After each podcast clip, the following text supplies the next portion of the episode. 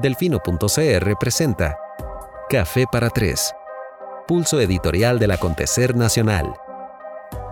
Muy buenas noches, bienvenidas y bienvenidos a una nueva edición de Café para Tres. Hoy es jueves 19 de noviembre del año 2020. Agradecemos a Coca-Cola con Café por permitirnos llegar hasta ustedes todos los jueves y por supuesto cualquier otro día de la semana para quienes nos estén escuchando en el futuro en cualquiera de las modalidades disponibles a través de nuestro podcast de Café para Tres.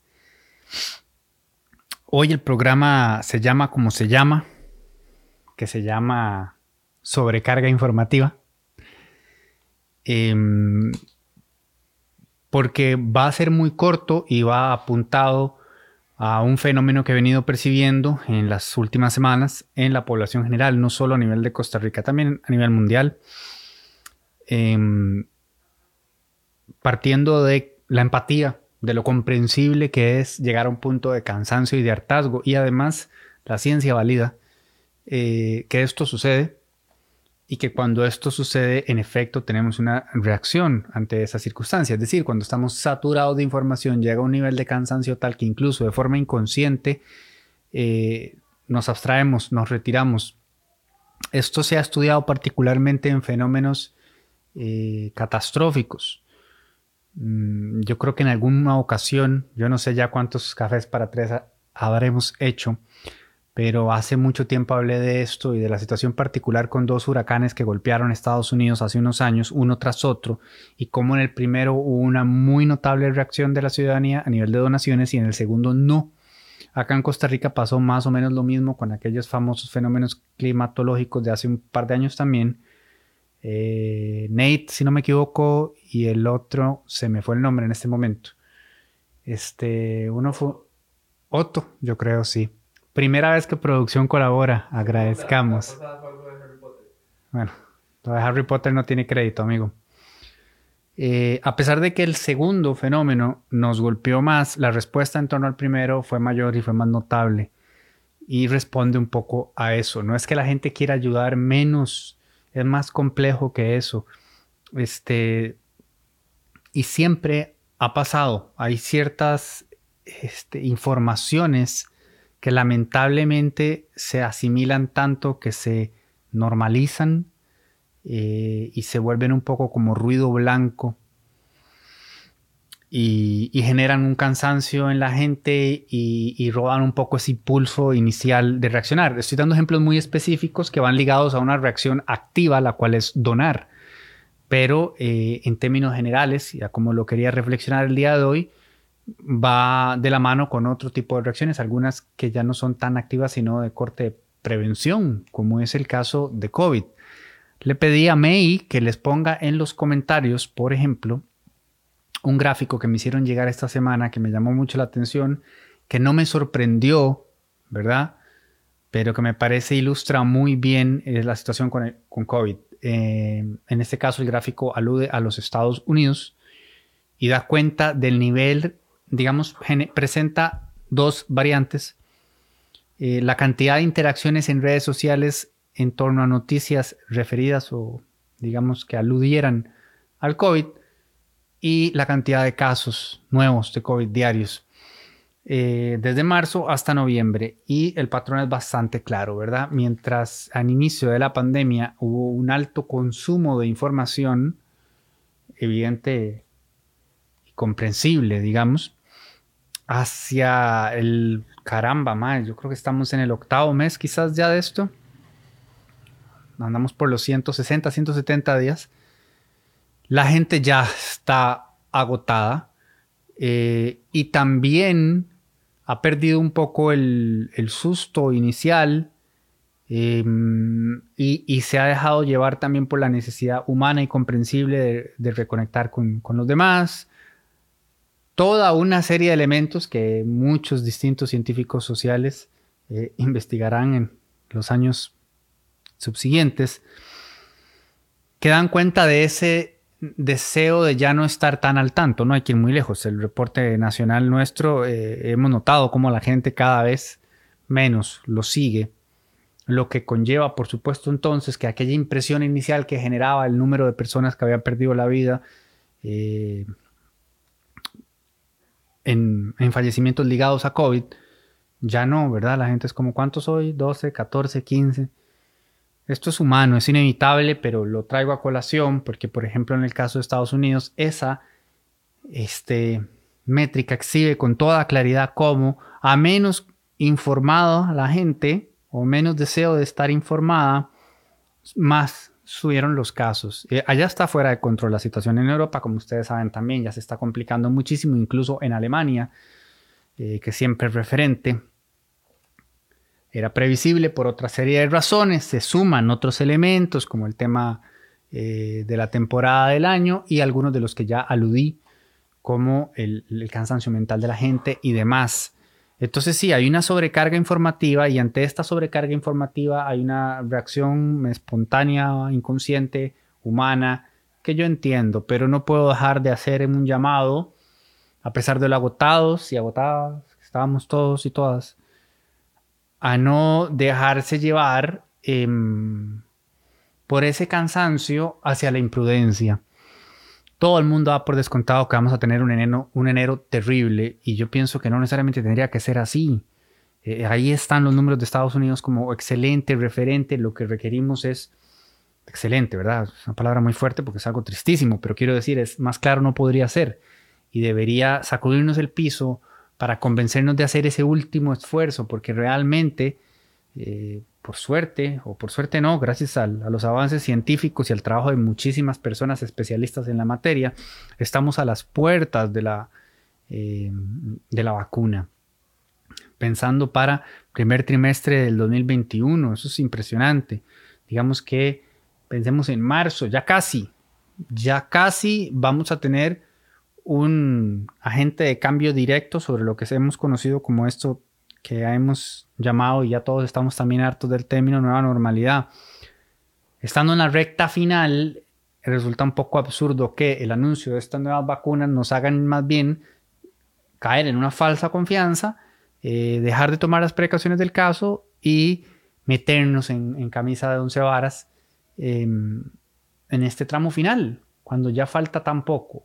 Entonces, entiendo esa sobrecarga de información, entiendo ese cansancio, entiendo esa necesidad de reconectar y sé que vienen las fiestas, em, pero la situación sigue siendo la misma y está a puertas de, ponerse peor aquí y en todo lado. Ya digo, no es un fenómeno exclusivo nuestro. Entonces quisiera hacer un llamado a que no aflojemos, falta poco. Em, es difícil, es difícil con tanta necesidad económica, con tanta angustia emocional, ¿verdad? Como nada más sentarse aquí y hacer un llamado a la calma y a la serenidad. Yo sé que mucha gente que inmediatamente quiere como mandarme al diablo y lo entiendo completamente, pero es lo más prudente en este momento. Estamos tan cerca que realmente amerita ese último esfuerzo, ese último sacrificio eh, de cara a una posibilidad de retomar lo más posible aquello que conocíamos como vida eh, estoy seguro. Bueno, ¿quién puede estar seguro de nada? Pero yo necesito pensar. Estoy convencido de que el 2021 nos va a tratar mucho mejor. Nada puede ser peor de lo que ha sido el 2020. Eh, y como, como, les, como les saludía estos ejemplos de los huracanes, eh, recién acabamos de, de, sobrellevar dos y lo vimos también con el primero. Todo el mundo se escandalizó, todo el mundo paró los ojos así. Y el segundo ya era como que otro, ¿verdad? y tuvimos la suerte de que afectó este, menos tanto a Centroamérica como a Costa Rica. Eh, el Instituto Meteorológico Nacional dio su explicación ayer. Luis Madrigales preparó una nota muy completa que explica por qué, si eran dos fenómenos tan similares, incluso el segundo eh, tenía vientos más fuertes en su momento, la afectación fue considerablemente menor. Así es esto, el caos y la aleatoriedad de la naturaleza, pero hay una explicación, digamos, este, científica, si se quiere, y, esa nota les ayuda a entender, pero desde el punto de vista de sobrecarga informativa también se registró ese fenómeno que les digo, la gente ya era como más de nuevo, o sea, basta. Em, lo he percibido en muchos otros temas específicos también. O sea, hoy cuando se registró el bloqueo en la zona sur, la gente es como ya, basta, basta, basta. Basta de bloqueos, eh, basta de esto.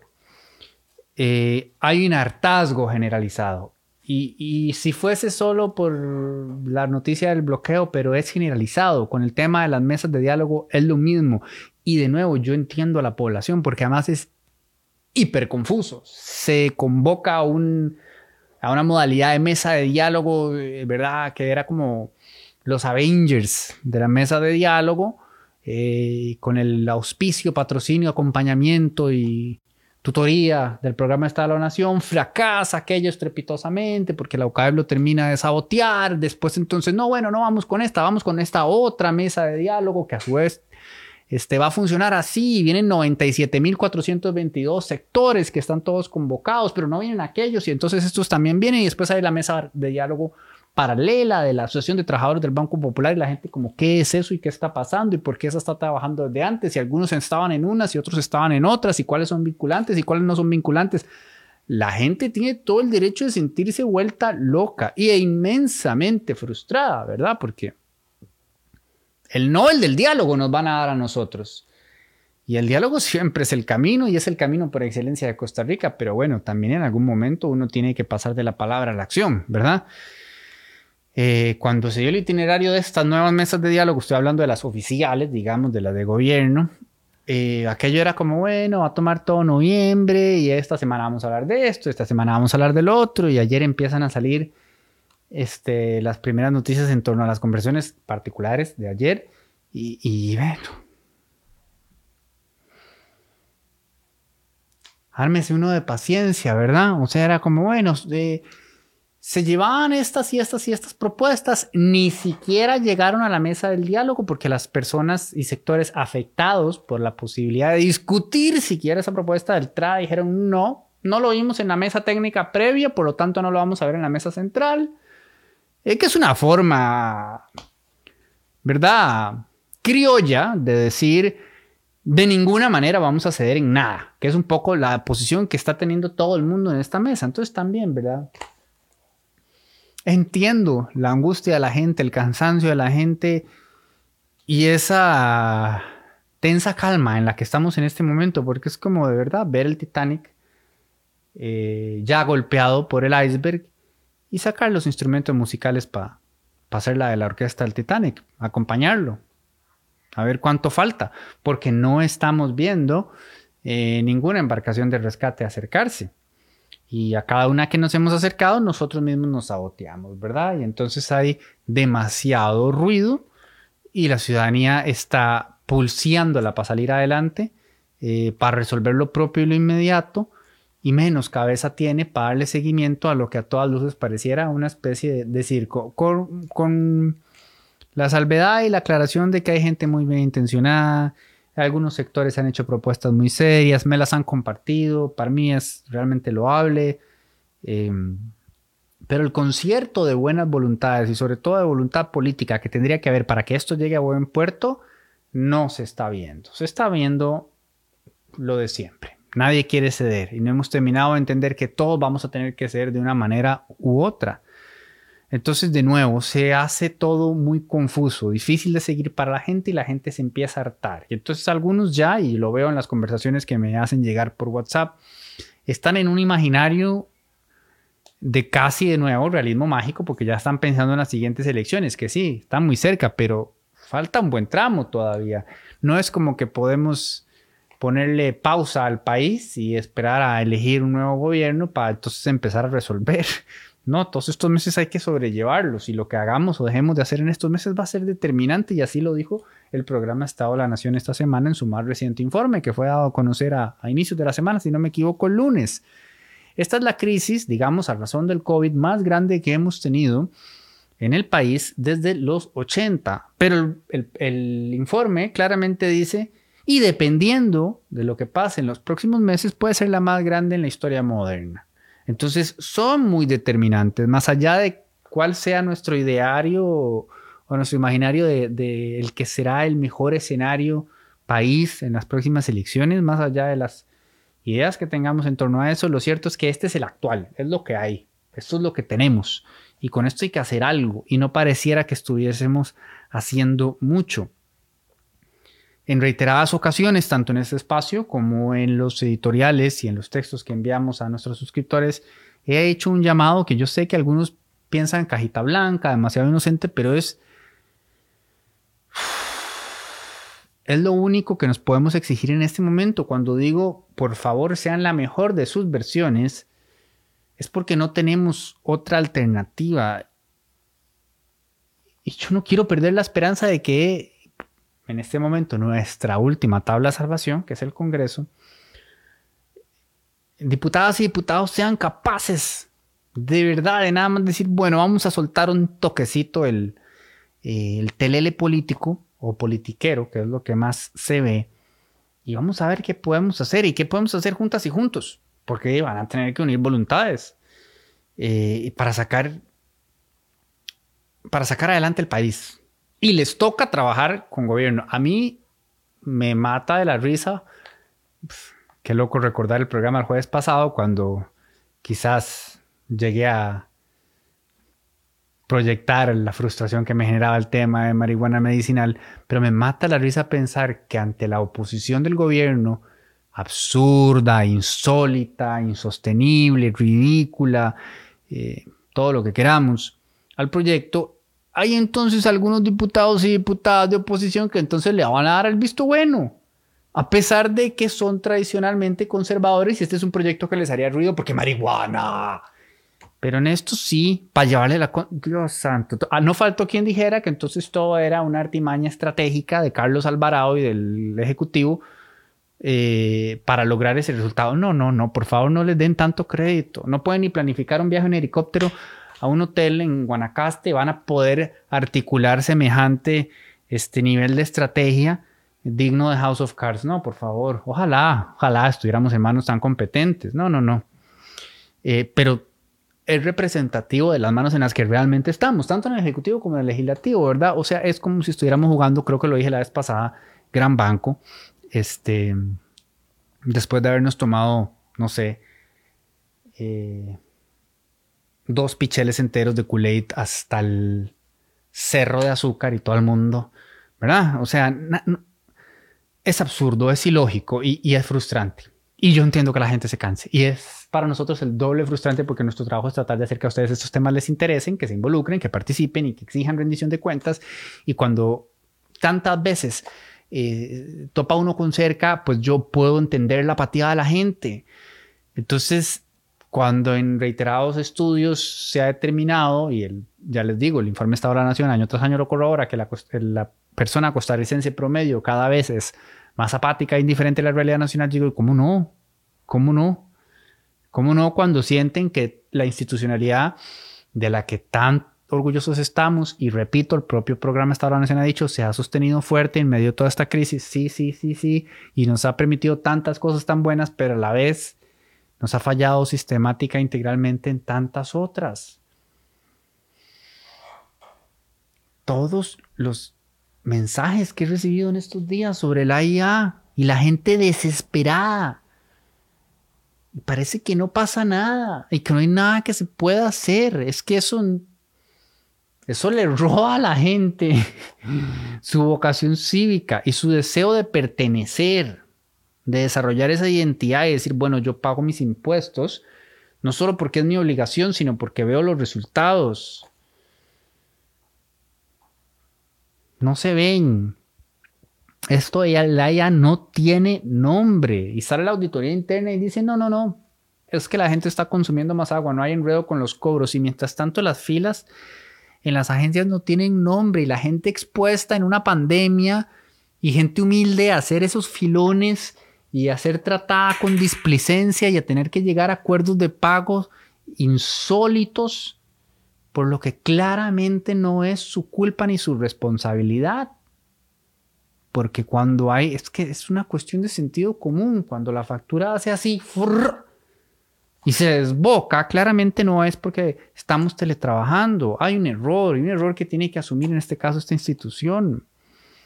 A mí me preocupa que se siembre en la ciudadanía esa sensación de desesperanza, de mejor ni voy a la de mejor ni voy a la defensoría de los habitantes, de mejor ni voy a la defensoría del consumidor, no, no, no, tenemos que denunciar. Hoy el OIJ reportando que estamos, está desbordado el tema de las denuncias eh, por estafas informáticas.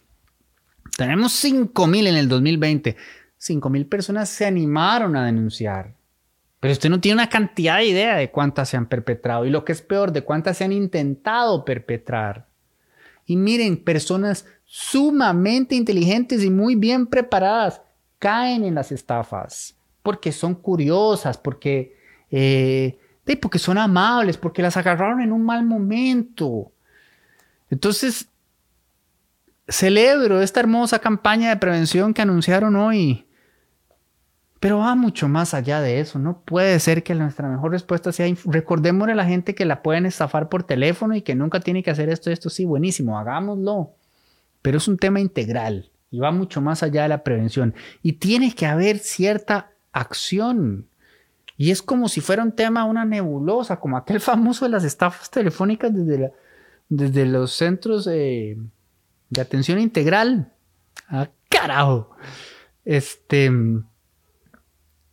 hay aquel video de aquellos maes que hasta creo que estaban hasta fumando mota y con su centro, con su call center dentro de la reforma. Y la gente lo comparte con humor. Es que no puede ser con humor. Tiene que ser inmensamente desesperante y frustrante porque es que no puede ser que eso esté pasando. Y no puede ser que nos haya tomado 10 años buscar una solución a ese problema porque somos un retrato a la ineficiencia y a la incapacidad. Y entonces con esto digo que es una nebulosa porque es como los bancos como ay, si la gente da los datos y vuelvo y repito, bueno, sí, pero si el dinero está en su cuenta y sale de ahí, ¿cómo es que inmediatamente... No hay forma de saber para dónde... No me jodan, no me jodan. Y ahora la semana pasada salieron a decir que estaban investigando la posible participación de algunas de las autoridades a cargo de alguno de los centros de atención integral en el esquema de estafa. You don't say, no digas. Tal vez eso ayuda a entender. Entonces no me jodan con el sistema bancario diciendo que no hay nada que puedan hacer. Por favor. Yo no sé eh, el ejemplo que me dieron el otro día de lo que hace TikTok, que hasta lo escucha uno y entonces eh, basta que uno diga que quiere unas zapatillas Nike para que se las promocione. Amazon sabe hasta dónde está uno, eh, en qué momento dejó uno un programa y, y, qué momento le dio pausa y cuál repitió. Ya, todo lo, todo lo, esto lo dijeron los Simpsons hace mucho tiempo en un capítulo tan divertido. No, fue South Park, fue South Park que decía Decía Carmen, nada es privado, nada es privado, tus bolas son públicas, Kenny. Hace rato que todo es público, toda la información, toda la data, ahí está.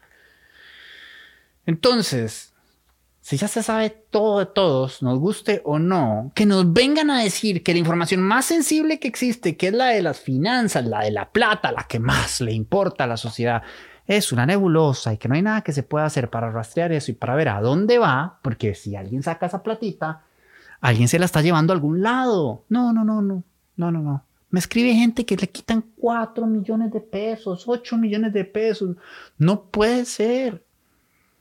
Entonces el otro día, y voy a tener la decencia de no dar el nombre del banco, pero el otro día una persona me escribe y me dice, mire, estoy frustrada.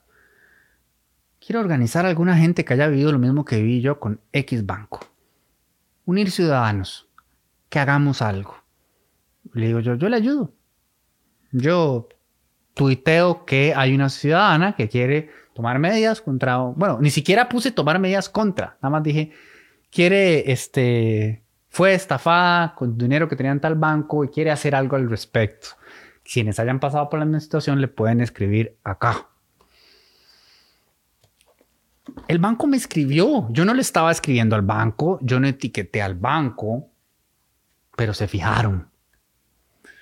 Y, me escribieron y me mandaron una cosa ahí con la firma digital y todo, toda la explicación de cuál es la posición del banco. Y yo digo, pucha, ojalá siempre reaccionaran así, porque tengo rato pegando gritos con lo del AIA, pegando gritos con lo del MOB. Dios mío, ni siquiera quiero empezar con el MOB. Ah, me da algo. Es increíble el nivel de paz que yo tengo y de serenidad con todo lo que tengo que abordar, pero me estoy desviando. Ya voy al MOB, ya voy al MOB, no se me va a ir.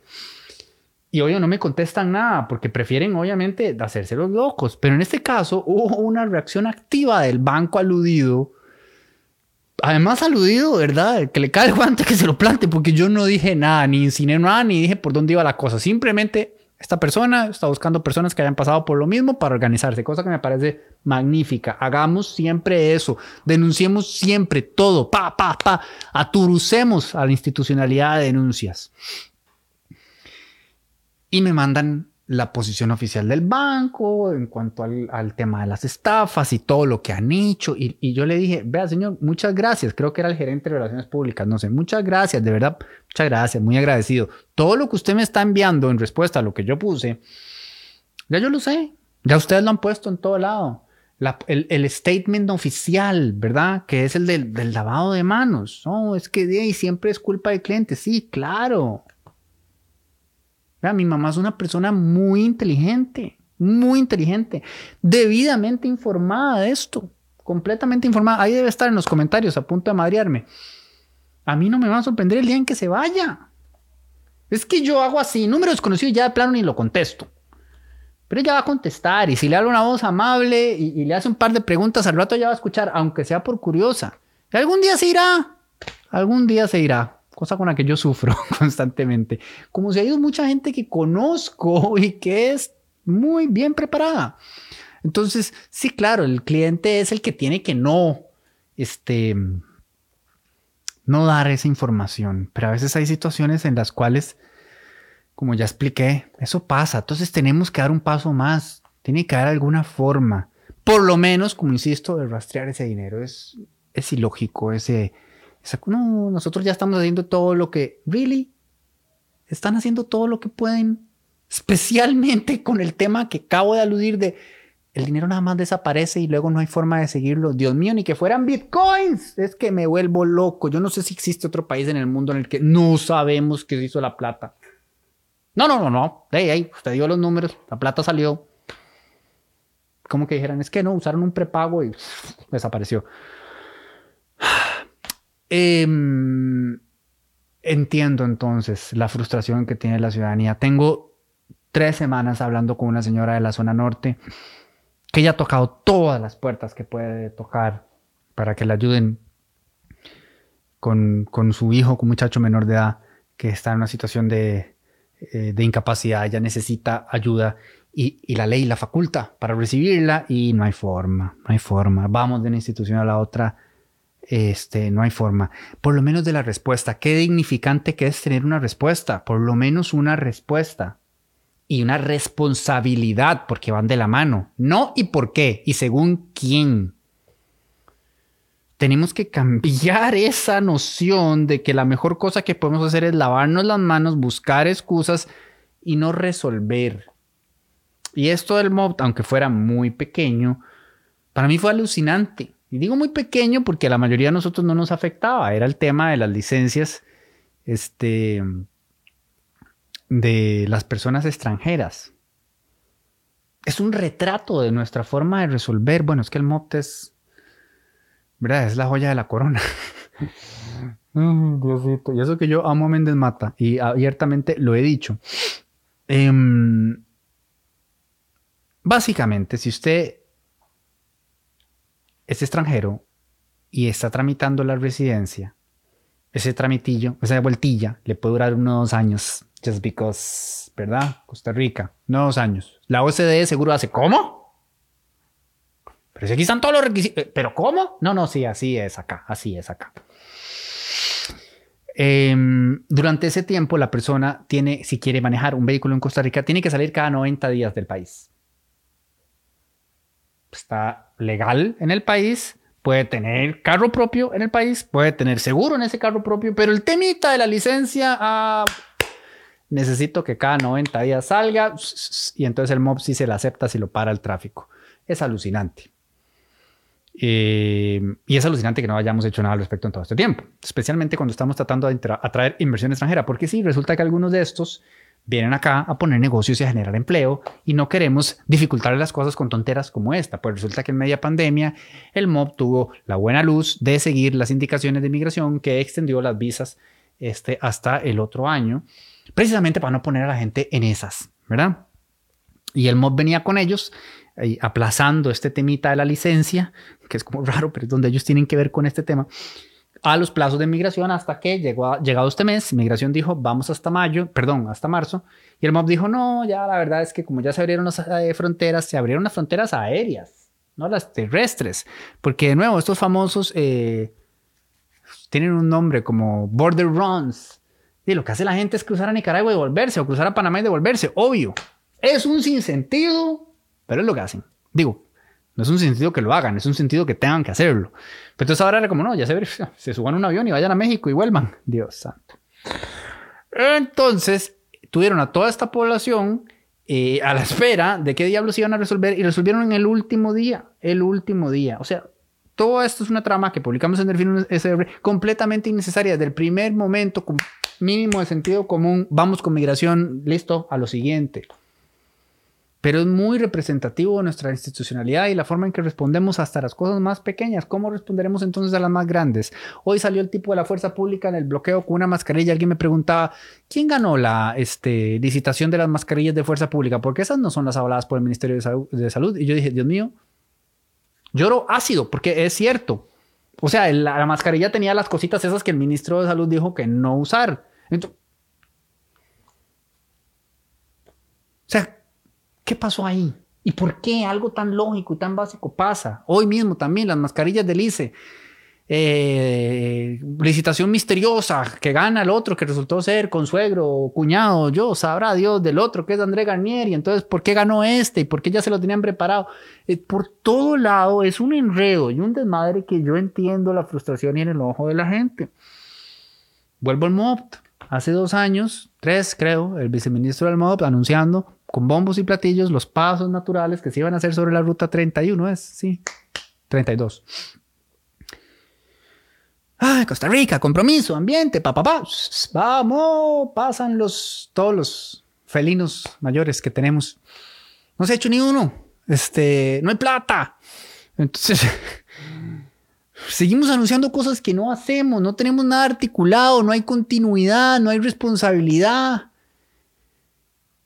la gente se va hartando, yo lo entiendo. Entonces, sentarme aquí cada jueves a pedirles, necesito que les importe para que participemos y para que demandemos cuando una y otra vez vemos relajos por todo lado. es el reto de mi vida y el reto que he asumido y seguiré asumiendo porque realmente creo que existe el potencial para que las cosas funcionen mejor, porque muchos de los ejemplos que les comparto aquí ustedes ven que, pero eso se podría resolver así. Claro, sí, así. Muchas de estas cositas solo requieren de un mínimo de voluntad y ahora mismo muchas de las cosotas requieren de ese mismo en la Asamblea Legislativa. O sea, podrían darnos una lección histórica. El PEN les acaba de dar un espaldarazo diciendo esta es la Asamblea Legislativa más eficiente que hemos tenido en yo no sé cuánto tiempo. Han demostrado que se puede aún así tienen una muy baja percepción de la ciudadanía, porque bueno, hacen más noticia por todo lo malo y por los escándalos y por los pleitos y por las tonteras. Pero los números los validan, han sabido trabajar cuando han querido. ¿Por qué no inspirarse en una Claudia Poli y decir, Mae, ¿sabe qué? O sea, en serio, partamos esto, o sea, dejemos un recuerdo histórico y demos lo mejor de nosotros en este último tramo y demostremos que una asamblea legislativa puede llegar a tener el más alto de los niveles. Pueden, sigue estando en sus manos. Y ese es mi anhelo, y ese es mi deseo, y ese es este, mi sueño, y esa es mi expectativa. Yo creo que pueden. Querer es poder. Em, hablamos de los huracanes, hablamos de la mesa de diálogo, hablamos de los bloqueos, que también, ¿verdad? O sea.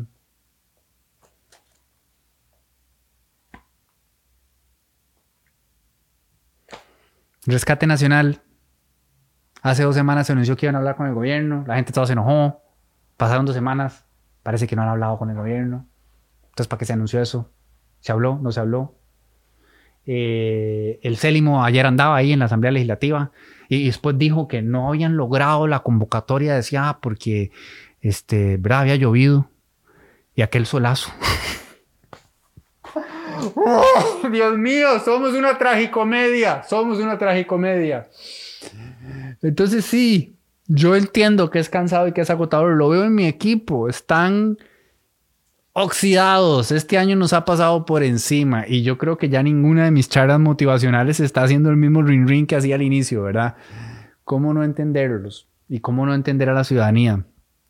Y acá estoy yo de nuevo haciendo un llamado este, a la serenidad, a la calma eh, y a la motivación, mae, a la motivación, a tratar de decir, bueno, sí, está jodida la cosa, pero ¿qué puedo hacer yo desde donde estoy para que esté un poco menos jodida?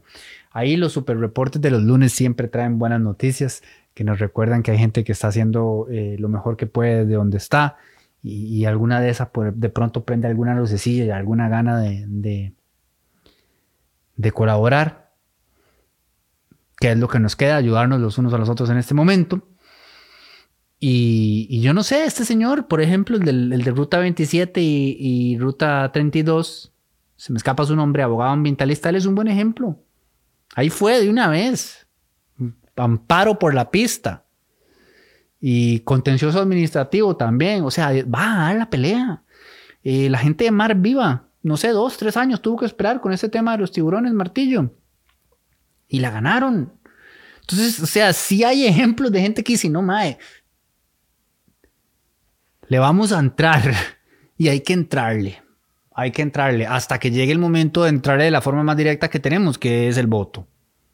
Pero mientras tanto, eh, si organizamos correctamente toda esa energía que está tan mal distribuida, podemos impulsar eh, cambios estructurales, que son a final de cuentas lo que necesitamos. Por eso la semana pasada yo les dije que lo del TEC, o sea, eso es un ejemplo de una mala decisión y una mala gestión y una torpe respuesta a un problema mucho más grande pero no significa que solamente así se pueden abordar esas problemáticas, se puede hacer con mucha más seriedad. Estoy convencido de ello. Así que sí, básicamente el programa hoy es eso. Entiendo que están hartos de la pandemia. Claro que sí.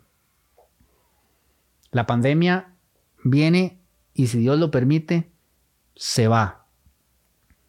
Si perdemos a un familiar, no regresa.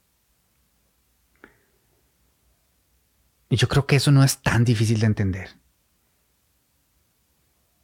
Yo me estoy dejando el pelo largo desde que esto inició, con la promesa de cortármelo cuando ya esté vacunado. Producción dice que va a estar por las rodillas. Porque también soy humano. Y mi gran prioridad es que mi mamá sobrelleve esto. Que mi viejita me dure un poco más. Y, cuando digo que también soy humano es porque sé que eso suena muy egoísta, porque la pandemia nos ha pasado a todos por encima y evidentemente a mí también de diferentes maneras, pero digamos, esa es mi meta principal. No meter las patas ahí, no dejar de tomar las precauciones mínimas para no exponerla a ella, porque ahí doña Tere quiere que uno la vaya a ver todos los sábados y yo guardo y uno le diga que no porque hay pandemia. Y yo me, asesoré con las mejores autoridades de salud en el tema y me dijeron que tomando ciertas precauciones podía seguir visitándola. Entonces, imagino que todas y todos ustedes están pensando o pasando algo similar. Tienen personas a las que aman, que están expuestas, que están en una condición de vulnerabilidad, sea por edad o sea por este, su situación de salud. Doña Tere tiene todos los numeritos de la rifa, edad, salud, todo. Es un ratito más Estamos todos igual de cansados. Conecten como puedan con su burbuja y si van a romper la burbuja, que ya sé que todo el mundo lo hizo, al menos encarámense en la mascarilla y no agarren la nota que saca Amelia y no vamos a culpar a Amelia porque la sacó hasta la DW, que las mascarillas no sirven para nada. Bueno, hagamos un poquito más de esfuerzo que eso y seamos tan responsables como podamos para que toda la gente que queremos nos dure tanto como sea posible. Ese es mi mensaje de cierre de hoy. Espero por lo menos haberlos entretenido, porque sí, fue una semana de pocas noticias, entonces da un poquito más para reflexión. Siempre es un gusto conversar con todos ustedes. Bueno, no es la conversión en el sentido que uno quisiera, pero es una especie de monólogo. pero muchos me escriben después de vuelta y entonces ahí seguimos conversando. Que pasen muy buenas noches. Gracias a Coca-Cola con café, mi bebida favorita para dar un poquito más en esta jornada de 19 horas de trabajo diario, por permitirnos llegar a todas ustedes y a todos ustedes. cada jueves. Gracias a Furiosa por acompañarnos. No sé si está saliendo en plano. No, sale Furiosa en plano. Sí, sale en plano. Esta es Furiosa. Una de mis tres gatos favoritos del mundo. Que pasen muy buenas noches. Chao, chao.